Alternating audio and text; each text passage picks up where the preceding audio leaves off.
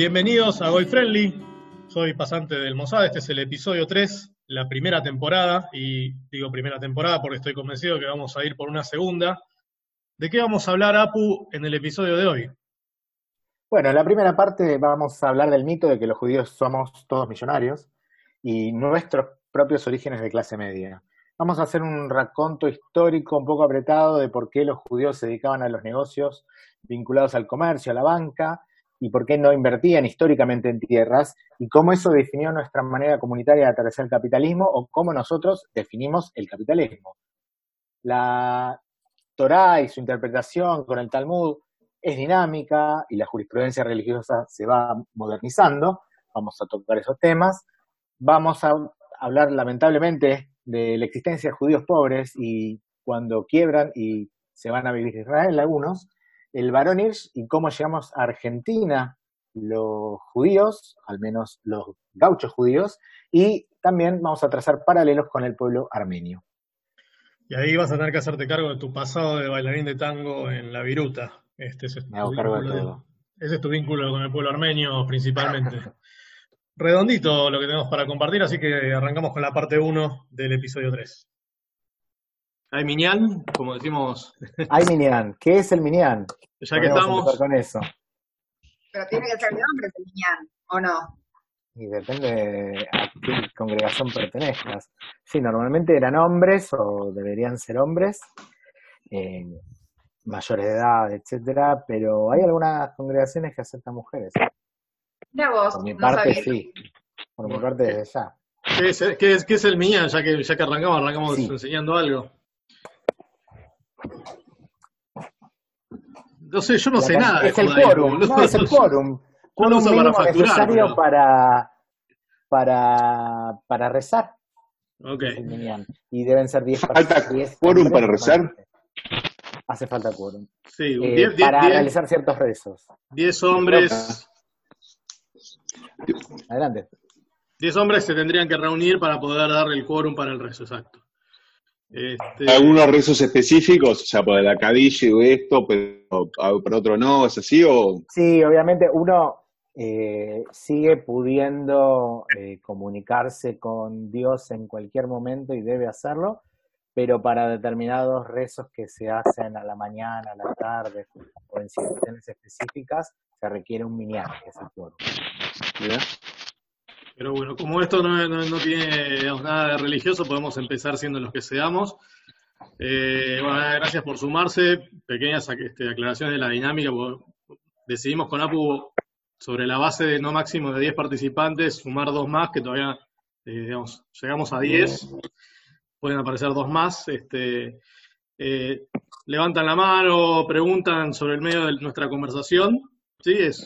Apu y yo vamos a charlar de un tema que nos pinta y, y preguntan, y párennos, de hecho, cuando usemos, usemos palabras que por ahí no les suenan, hay algunos que tienen exposición a los moyes, otros que no, así que nosotros no vamos a hacer un CBC de judaísmo, es este, cero académico, esto es una, una charla, un ida y vuelta con Apu, con quien tenemos una amistad este, este, un tiempo prudente como para este, hacer, hacer esto y divertirnos, y, y- y no, no, que no, digo, no tiene un formato ni profesional ni nada, o sea, es para, para pasarla bien. Eh, como decía Apu hace un ratito, eh, por razones de seguridad no saquen fotos, este, no digan, ah, este es pasante, ah, este es Apu, pues la idea es que no, no exponer nuestros arrobas. Eh, los dos tenemos eh, identidades súper secretas de las cuales depende la seguridad de un país, así que por favor no lo hagan. Eh, no, bueno, eso, nada, es, este, sí, si quieren pueden titear, ah, estuvo buenísimo Boy Friendly, este, si no, no saben lo que se perdieron, así la gente se ceba más, este, después metemos sponsor y, dejamos de laburar y vivimos de esto. Pero, nada, mientras tanto, la idea es arrancar una conversación. La primera sesión la hicimos casi como un raconto histórico, este, de, de dónde salen los judíos. La segunda nos metimos un poco, como, como estaban, había mucho, mucho público femenino y fue este, con el temita de, de, de Unorthodox. que estaban todas este, cebadas con lo, este, el- tratando de explicar que no, que no somos así, este, que es un grupo minoritario con el que además no nos llevamos del todo bien, pero bueno, no importa. Y hoy, este, hoy quería arrancar con, con un, este, un pedido, pues yo sé que Apu vos manejas mucha, mucha guita, pues sos judío.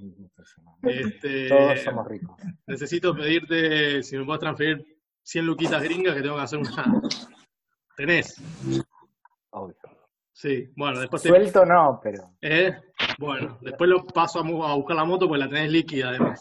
obvio. La viva. Bueno, yo eh, haciendo una, una vuelta hablé de este libro que es- va a salir al revés por, por la, por la pantalla, que se llama. No, se ve bien. Ah, ¿se ve bien? Solo veo yo al revés. Se llama Los judíos, el mundo y la plata. Este, un señor Jacques Attali, Yo tengo el El. Apu lo tiene en castellano, yo lo tengo en francés porque tenía una época donde era este, extremadamente progresista y me fui a pasear por Francia y me acerqué a uno de esos este, este, libreros que están ahí al, lado del Sena y lo vi y dije, chao, esto es lo que necesito para entender por qué estoy tan resentido con mi identidad judía y mi condición este, de clase media. Eh, el libro no lo leí entero, así que no voy a hablar mucho del libro, pero sí eh, del- del mito este de que los judíos tenemos mucha plata. Eh, ¿De dónde sale eso? Porque yo les cuento algo. Yo nací en un hogar de clase media, que en, este, en a fines de los 80 estaba por caer de, la clase media literal.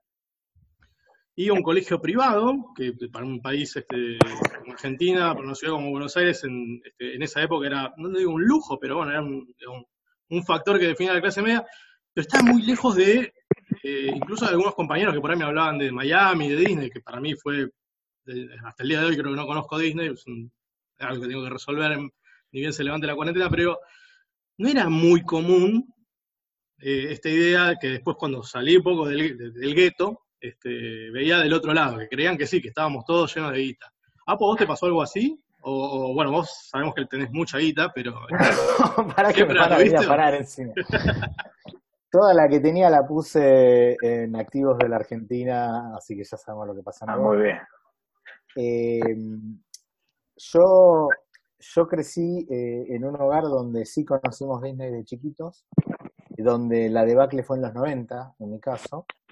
Eh, ahí realmente nos fuimos bastante al carajo, pero eh, sabiendo que vamos a hablar un poco de este tema, me fui anotando algunas cosas que, que mi papá decía que después me quedaron, que mi viejo, bueno, falleció justo eh, previo a la crisis del 2002, eh, y, pero repetía, repetía cosas y yo decía, ¿para qué repito? Otra vez dice lo mismo. Y finalmente, bueno, uno entiende tarde por qué hacen esas cosas.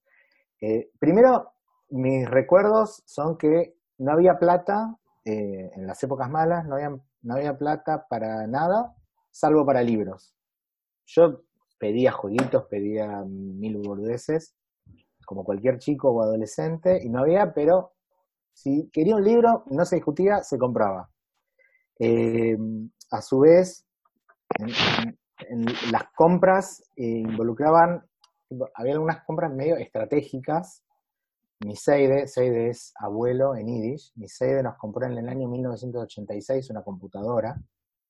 Yo después me terminé dedicando a sistemas y mi hermano no se dedica a sistemas, pero se mueve cómodamente con programación.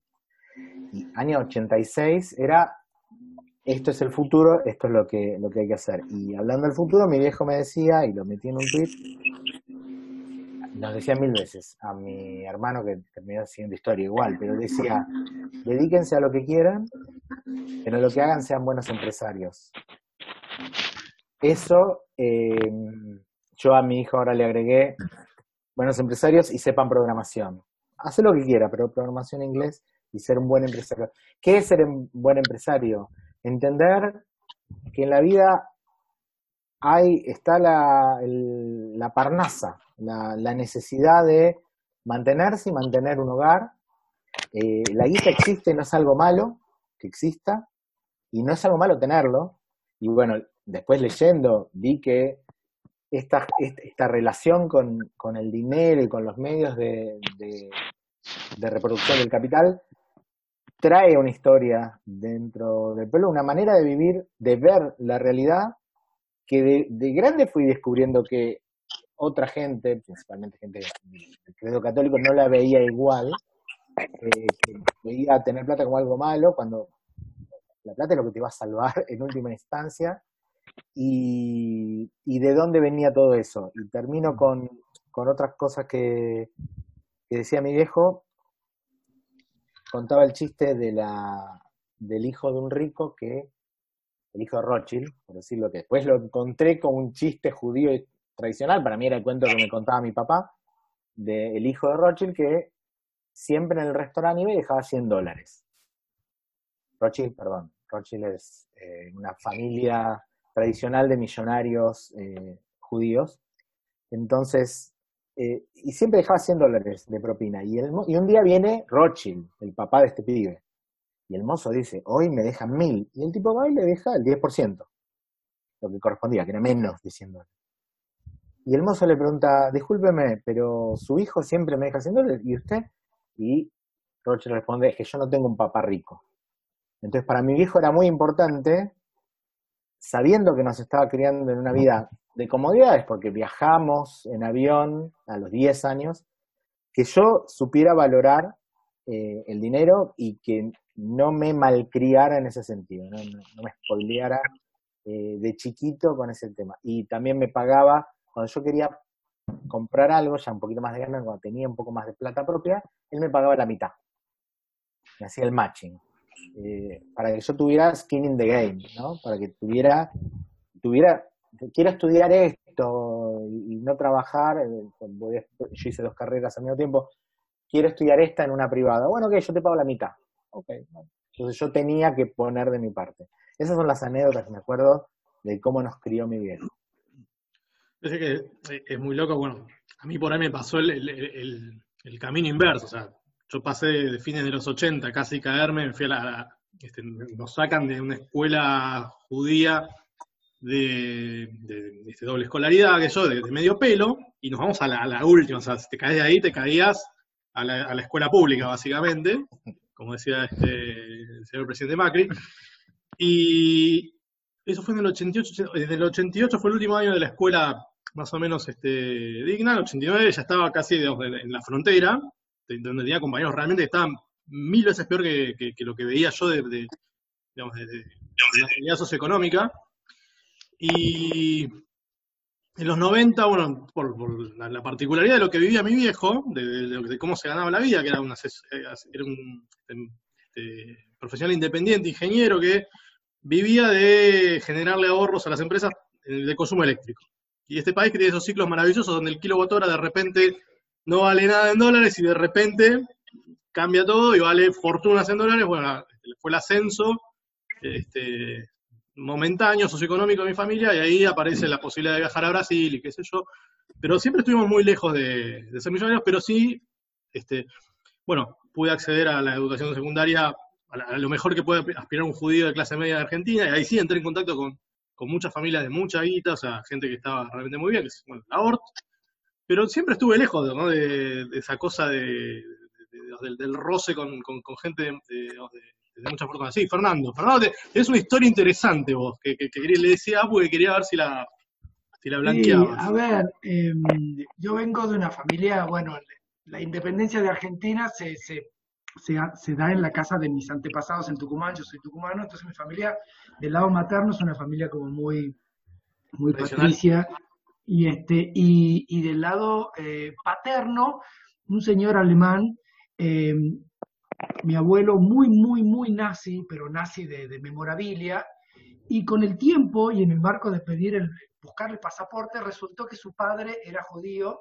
pero cuando vino a Argentina en 1890 no dijo que era judío y se termina casando con una suiza y bueno, nada, el resto es historia, pero salió todo eso. Y, este, y a mí me cerró mucho esta historia, yo siempre fui muy muy pro-Israel, siempre admiré muchísimo la, la interés del, pueblo de Israel, siempre, siempre fui muy sionista. Y, y bueno, me fui, fui a, conocer Israel, mi pareja, este que me acaba de traer los, eh, su, su, bisabuelo es Hirsch, eh, no del varón Hirsch, si no, no estaría acá, estaríamos. Pero, pero sí es Hirsch, que fundó la asociación este, filantrópica israelí. Y bueno, los dos tenemos como un octavo eh, de, sangre judía y somos ambos muy, muy, este, estamos muy orgullosos de, eso, ¿no? Y bueno, en ese marco nos fuimos a Israel. Y en Israel, bueno, recorrimos Israel en auto, nada, súper interesante. Y ahí, una, eh, eh, para, el, para el anteúltimo día, después de estar cinco días en, en Jerusalén, contratamos un guía que era, él, él, había estudiado en una escuela rabínica, en una yeshiva, y entonces él nos hizo un, recorrimos todo Israel, todo Jerusalén durante un día, pero muy interesante desde, la, desde una visión eh, más sociológica. Y una de las preguntas fue la relación de, los judíos con la plata. ¿Por, ¿Por, qué ese, ese criterio? Y él lo que nos dijo es que en, en la Edad Media y antes también había muchas, eh, muchas profesiones que estaban prohibidas para los judíos. Eh, y, y, que, y, que, además no se veían bien en manos de los cristianos. Por ejemplo, todo lo relacionado con lidiar con la plata. Entonces, ¿qué hacían los cristianos, que eran mayoría? Usaban a los judíos para eh, prestarse plata, ir, y claro, eso fue desarrollando skills, fue desarrollando conocimientos específicos, y, este, y bueno, y un poco, un poco este, eh, por eso pa, parte del, digamos, la parte del antisemitismo y del prejuicio la dejo por otro lado, pero digamos, el, el, conocimiento específico del manejo de la plata tenía que, según el guía este, que es un argentino nacido acá, pero criado en Barcelona y que vive en Israel hace muchos años, era un poco eso, era bien interesante. ¿Ustedes coinciden bueno, un poco con eso? Eso, sí. eso que, que, vos decís, ahora le voy a dar el, el pie a Pu, y que venía un poco en el peloteo que decíamos, bueno, ¿a qué vamos a hablar hoy? el relato que tiene alguien que pasa por, por, por, por este, algunas materias de educación judía en una institución secundaria o una primaria, tiene un poco eso, ¿sí? La, baja edad media, cuando todavía no había capitalismo, el comercio era de baja escala y había rutas y había ferias y bueno, después más o menos son como mil años de historia hasta que este, se pasa del, mercantilismo al, al, capitalismo ya digamos este, un poquito más maduro los judíos tenían ese tema, o sea, no tenían, no tenían posibilidad de ser dueños de tierras. Recién mucho después, cuando consiguieron mucha, mucha guita a fuerza de la acumulación del comercio y, y, y digamos, la, la, banca embrionaria, lograron poder comprar algunos títulos nobiliarios. De hecho, el, el varón de Hirsch, sospecho que debe tener algo que ver con eso. Este, bueno, digo, nadie nace varón en el judaísmo. Eh, pero sí, digamos, todos esos skills. ¿eh? En ningún lado. Varón con B larga. Varón con B larga. Eh, pero todo eso tiene algo que se conecta con, con lo que comentaba Apu. En, creo que fue el primer encuentro. Respecto a la forma en la que se manejaba la, alfabetización en, el, las comunidades. Y esto es que a los 13 años, los varones nos acercamos al púlpito y leemos por primera vez la Torah. Desde hoy es el ritual que es el bar mitzvah, pero digamos en, en, los hechos de, la organización comunitaria, en la diáspora, porque ya no había más Estado, desde el arranque de, de, la era, de, la era, común, o sea, desde este, del cero después de que, del cero cristiano, digamos, hasta 1948 no tuvimos este, Estado, ¿sí? teníamos la diáspora y nada más, ahora tenemos Estado y diáspora, eh, pero siempre la, digamos, la, formación literaria vinculada a la actividad religiosa estuvo como una ventaja por sobre cualquier otro pueblo que se manejaba con una base de analfabetismo digamos, generalizada. Eh, si vos cruzás eso con las limitaciones que tenían para algunas actividades económicas y el despegue del capitalismo, y casi que estaba cantado que íbamos a ser todos ricos, ¿no, Apu? Eh, eh, rico por un tiempo hasta que venían, te lo sacaban y te expulsaban, te quedaban con tus tierras, por eso también se desarrolla eh, eh, en, los primeros exilios, eh, primero el de Babilonia y después los, los primero el de Babilonia, siglo VI antes de, desde el siglo VI antes de la era común y después, después de la destrucción del templo en Roma, de, por Roma, en el año 70 de esta era, en esos exilios se va configurando el, el tipo de, de qué manera va a sobrevivir el pueblo judío sin asimilarse. No es algo muy común que uno recuerda eh, haber leído sobre los partos, los asirios, los, los persas, ¿dónde están? No es tan común que un pueblo que haya sido derrotado, después, bueno, los galos se, van fusionando y nosotros seguimos acá. Entonces, a través de eh, ciertas cosas que pasaron en los primeros exilios, en las primeras diásporas, es que se fue configurando la manera de sobrevivir. una de esas maneras, una, uno de los, esos dictámenes que fueron, eh, a los que fueron llegando a través de discusiones los sabios de esa era, era no tener bienes raíces. No se invertía en tierras, porque te podían rajar en cualquier momento. Entonces, eh, además, en la Edad Media no te dejaban, ¿sí? Pero eh, no era, no es lo común inventar, no, no somos irlandeses. Eh, no, la tierra, ¿cómo se llama la, película esta de lo que el tiempo se llevó, lo que el viento se llevó? No, no, somos eso. ¿Y cuál, cuáles eran esos lineamientos que nacieron de las discusiones primero en Babilonia, en el 500 a.C., antes de la era común, y después, posteriores, obedecer la ley local, nosotros vamos a obedecer la ley del príncipe. Por ejemplo, ¿cómo se traduce esto ahora? Yo no me puedo casar por, con rabino acá si primero no me casé por civil. ¿Por qué? Porque se, se respeta la ley local. Algo que en arameo se dice dina de maljuta dina. Eh, después, permanecer agrupados eh, con fuertes lazos. Fuertes lazos intracomunitarios significa desconfiar un poquito de los otros, o sea que los lazos con los demás van a ser un poco más débiles, lo que no quería decir que uno no se asociara, no participara, pero siempre los lazos intracomunitarios más fuertes, trabajar duro, transmitir una cultura, y hay algo que eh, estaba, me, sorprendió y me, pareció notable, o sea, cómo, cómo pervivió el pueblo dedicándose también a, profesiones no asalariadas, tratando de ser independiente, no se veía muy bien el tema de vivir depender de otro para vivir, porque si al otro le va mal, vos estás mal, te, puede ir muy mal. Entonces, mantenete mejor independiente, una pequeña tienda, un pequeño eh, comercio, una profesión liberal. Eh, ¿cómo, cómo, se lo, ¿Cómo se logró? Transmitiendo también una cultura, eh, una lengua. Los chicos empiezan de chicos a aprender ya en esa época hebreo y arameo, después, bueno, hebreo y el idioma local del país. Y esto es algo que no era muy común. Como dijo Pasante, que a los 13 años un chico en el siglo II después de, la era común se parara frente al púlpito y leyera, no era algo común. O sea, el alfabetismo, al menos entre los hombres, las mujeres están exceptuadas de la obligación de leer la, la Biblia, pero no estaba prohibido, pero están exceptuadas de la obligación. Pero al menos entre hombres el 100% estaba alfabetizado, en una época donde nadie leía. Después, en el protestantismo, según estudiamos, eh, surge la, necesidad de traducir a los idiomas locales para que cada uno acceda a la palabra de Dios por sí mismo, pero la idea de que todo el mundo lea, lea, escriba, discuta, no era tan común. Y también la discusión es una discusión muy particular. Eh, lo que ustedes ven en, la, primera reunión, hablamos un poco de, cuál es el origen mitológico, o según nuestra visión mitológico, otros lo ven de manera bastante literal y textual, y lo viven así, de nuestras fuentes. Eh, esas fuentes que, que, están, que son la Biblia, la Torá, el Pentateuco y los demás libros que se van sumando, no se deben interpretar literalmente. La ley del talión no se debe interpretar literalmente ojo por ojo, diente por diente, no ya será hombre con hombre como con mujer. O sea, hay, hay muchas maneras.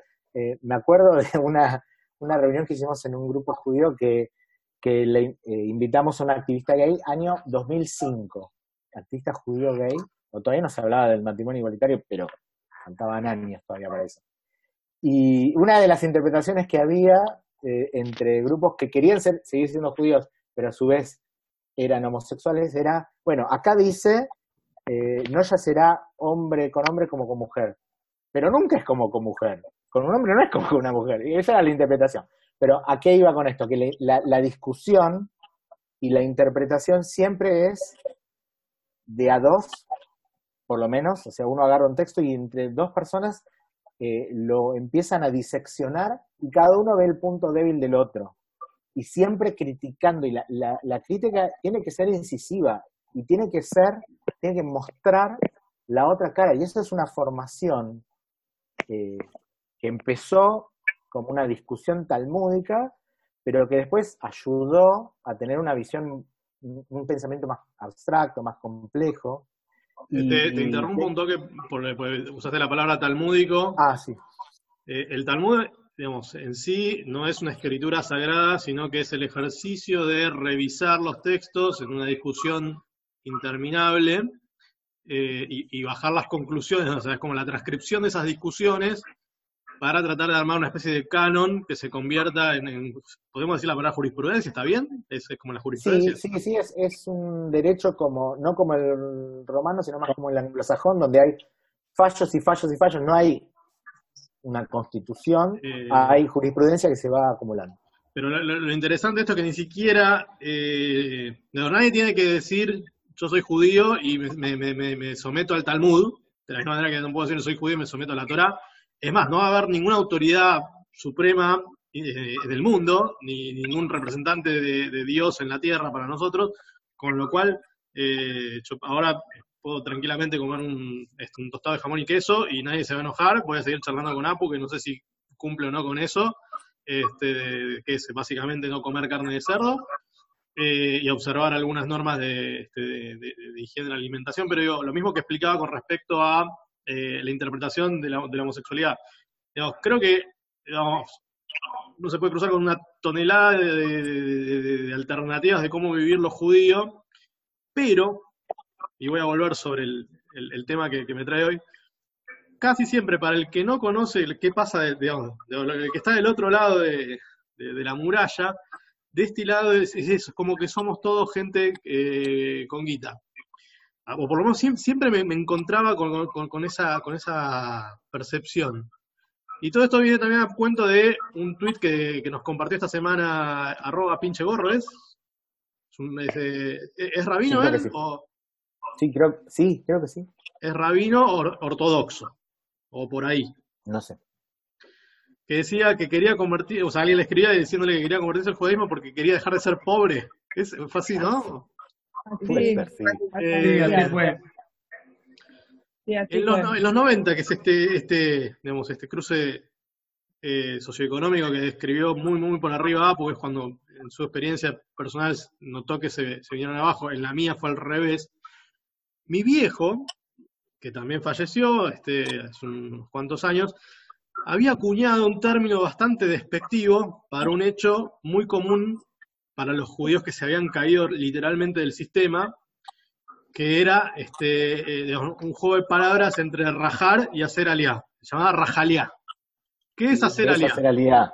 Aliá es irse a vivir a, a Israel, ¿sí? O sea, es- aliá en hebreo es, es- es, este, su vida, digamos, y se dice su vida básicamente porque, o sea, no sé si en Estados Unidos está más arriba, digamos, en el meridiano les da por arriba, pero bueno, lo llaman aliá, pero digamos, geográficamente hacer aliá es este, volver, volver a Israel.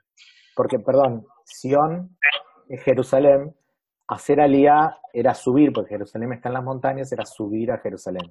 Ah, ok. Por eso se, se le res- se resignifica con el sionismo moderno, eh, inmigrar a Israel resignifica el término hacer aliyah. Eh, me acuerdo tener registro de amigos de mi viejo que se, que se- fueron, digamos, dejan- dejando de garpe muchas cosas, este, y, como que estaba, bueno, yo era muy chico, tenían, no, no, no, llegaba a los 15 años y ya tenía algunos registros de gente que, que se, había básicamente ido fundida, eh, digamos, un poco a, a tono con la época, en los 90, digamos, hubo perdedores muy claros, mucha profesión liberal, mucho comercio este, chico, mucha pyme, quedó este, muy detonada. Y, y me llamaba la atención eso, o sea, esos claramente no eran millonarios, este, y, y ahora, bueno, se empieza a reeditar un poquito eso con la, con la pandemia, este, se suavizó, pero en donde este, no, se suavizó en el sentido que estaba restringida la salida, básicamente, pero no, judíos acostados a ver a patadas.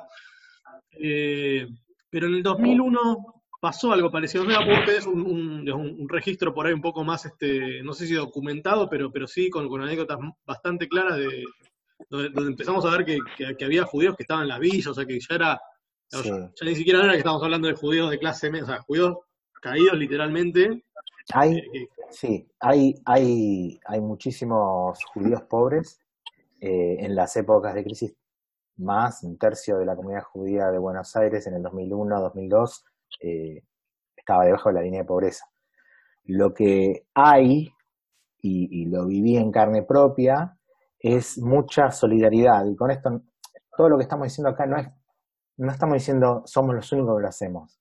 Estamos describiendo cómo es o cómo vemos nosotros nuestra comunidad eh, y que seguramente Unione Benevolenza tiene un rol similar en la comunidad italiana, por lo menos al principio lo tenía, pero hay mucha solidaridad intracomunitaria. Eh, esto también se origina hace 2000 años eh, y tiene algunas particularidades. Uno tiene que donar el 10% de sus ingresos. Eso por lo menos es lo que lo que dicen, lo que dicen los sabios, lo que dice el Talmud, que es esta interpretación de la Biblia. Esa donación tiene que ir, la comunidad lo administra a través de sus instituciones, pero tiene que ir directamente a los pobres.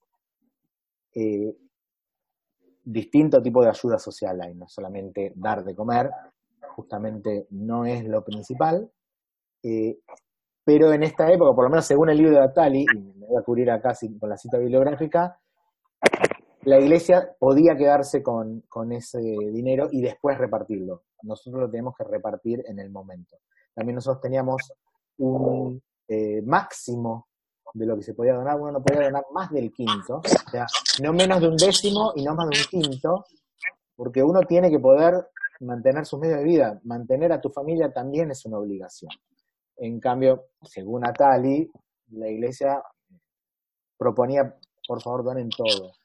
Eh, pero, ¿a qué iba con esto? Eh, ah, en, en, el, en el 2001 se va todo el mundo. En el 89 se suma también el tema de que había ganado un candidato musulmán. En la comunidad judía argentina, ¿te acordás? Si gana Menem me voy del país. esa frase la, la, escuché este, bastante en el 88. Había mucho miedo, eh, fundado o no, en retrospectiva, bueno, no, no quiero hablar de, del tema del menemismo y el judaísmo y el pueblo y la comunidad judía porque daría para cinco charlas, pero bueno, más allá de la opinión que uno tenga en retrospectiva, esa es la visión que se tenía, se tenía en el momento y muchos amiguitos míos se fueron. Yo quiero aclarar una cosa, yo eh, en los 80 fui a la primaria y iba a una escuela pública. A la tarde iba a una escuela judía, pero yo iba a una escuela pública. Mi viejo era empresario, pero quería que, fuera a la escuela pública como él había ido y todo eso. Y ya que mencionaron al Barón Hirsch, el Barón Hirsch fue un filántropo.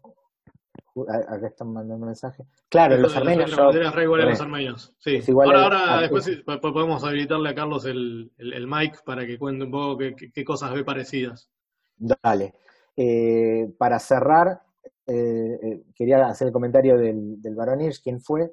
Fue un filántropo, eh, un millonario francés, judío, que perdió a su hijo, su único hijo, Lucien, y decidió que su heredero iba a ser el pueblo judío, y dijo, vamos a hacer colonias agrícolas.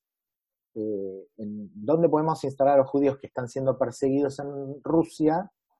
En la Patagonia. no en la Patagonia. A pesar de lo que se dice, el plan Andinia es otra cosa que hay que charlar y todos esos mitos. Y empezaron a comprar tierras en Argentina y, y en otros lados también. En Argentina, en Entre Ríos, en Santa Fe, en Chaco, y ahí fue que vino mi bisabuelo. Eh, y, ya mi abuelo nació en una colonia de Entre Ríos, en, un carro eh, en medio del campo y como era muy malo para la doma, lo mandaron a, Buenos Aires, al gurí solo, con 13 años, y terminó la secundaria, lo cual era... Eh, bueno, eso es lo que quería contar, que soy descendiente de los ocho judíos de Baranich.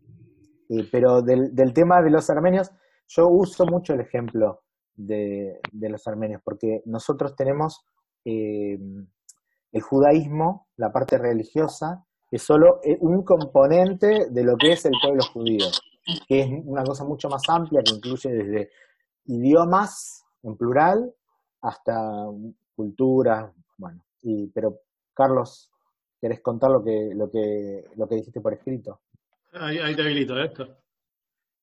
Ah, perfecto. No, em- por empezar quería como contar lo mismo que vos. En, en la comunidad armenia se renota esa, como esa ayuda intracomunitaria. En, a, a mí, a mi familia le pasó medio en el 2001, mi padre perdió el trabajo y ahí otro le dijo, bueno, maneja este negocio que está enfrente de mi negocio y lo terminó comprando. Hay algo de que claramente los que tuvieron que correrse muchas veces y tener que trabajar desde cero, entendemos que, que si alguien se cae hay que ayudarlo.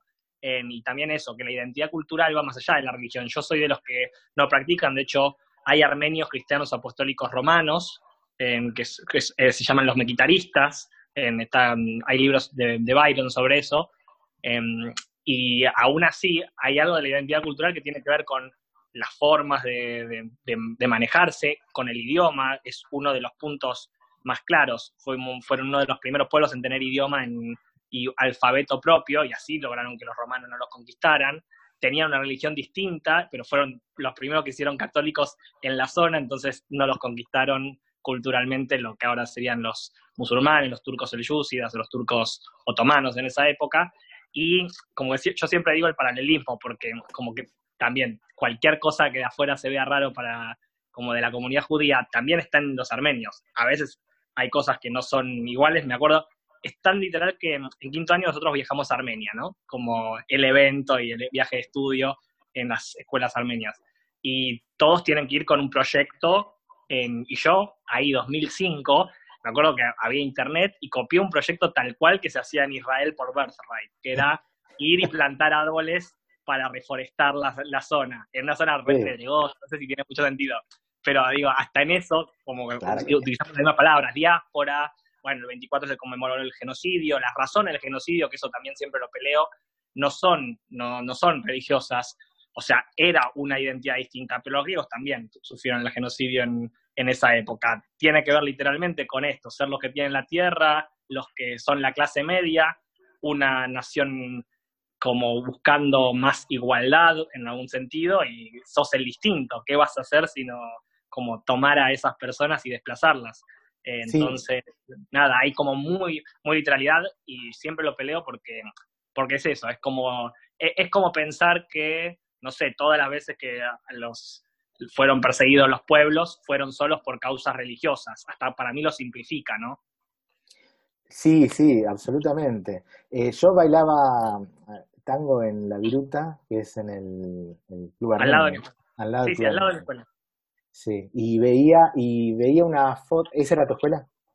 No, claro, la escuela, hay dos escuelas ahí enfrente, la que está, la que está, la que es la escuela de la iglesia, y hay una enfrente que es UGAB, que es un grupo internacional de beneficencia donde todos tomaron a todos los huérfanos y educan, eh, primero en orfanatos y ahora son todas escuelas, y educan a toda la generación de armenios, sobre todo a las como generación de armenios más clase media, clase media baja, ¿no? Sí, ahí mi, hijo aprendió a nadar en UGAB y, y cuando yo, y ahí eh, estaba expuesto una foto de lo que serían los padres fundadores o refundadores eh, de Armenia y yo lo veía y no sé, pasante, a vos te va a resonar eh, to- eh, una grada llena de, no sé, 50 tipos de barba con, con cara de estamos fundando el Estado moderno de Armenia. Y yo decía, pero esto es como bizarro Jewish, ¿entendés? Es lo mismo, pero con otro, con otros idiomas, pero es exactamente lo mismo. Vos, vos- sabés que... La próxima reunión, la próxima Zoom lo hacemos desde Sarkis, en los quiz. Sí, sí, sin duda. Bueno, hay muchos puntos de conexión gastronómicos, pero hay, hay algo que, que viene este, quizás de, de- pie interesante. Hace unos años, cuando trataba de entender un poquito el conflicto de Medio Oriente, que amerita prácticamente tres de estos encuentros para poder sacar algo en limpio, pero me llamaba mucho la atención la, la dificultad dentro de la comunidad judía para acoplar con el, sobre todo no tanto con la comunidad judía, sino con lo, lo que sería el, blo- el bloque geopolítico is- Israel en sí. Eh, y hasta hace un buen tiempo, Turquía era un aliado bastante estratégico de Israel, eh, porque podía usar el espacio aéreo para eh, practicar y tener a tiro a Líbano y Siria.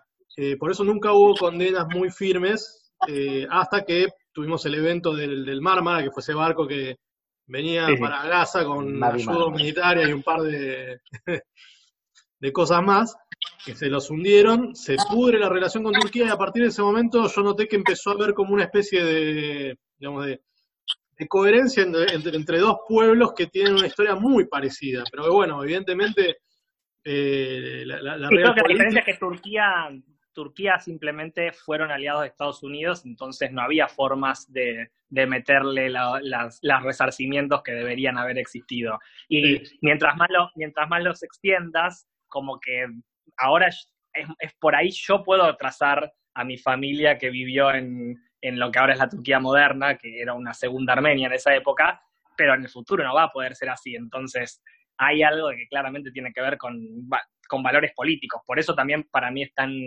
como tan importante recordarlo, porque está bien, las veces que sos, estás del lado perdedor, te toca reconocerlo y pagarlo. Pero si cuando estás del lado ganador no, en realidad el problema no es el método, no es la acción, el problema es si so- estás del lado ganador o perdedor de la historia, ¿no?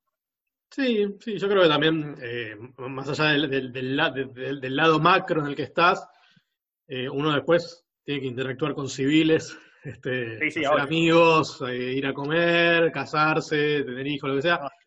Y hay, hay como un, un destilado que te queda respecto a, a ciertas posturas que, que uno decide tomar con respecto a condenar abiertamente o no ciertos eventos históricos.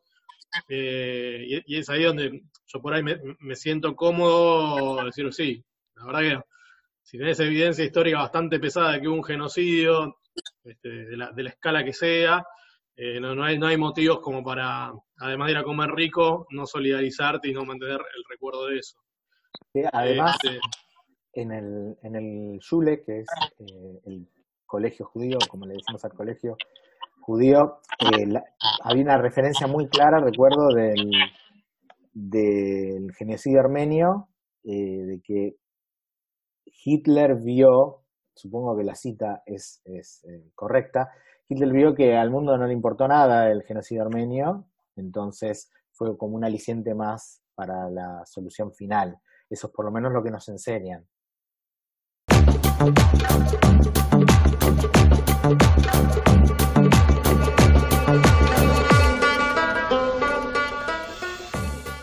Bueno, hasta acá con la primera parte de este episodio que gira en torno a los judíos y la guita.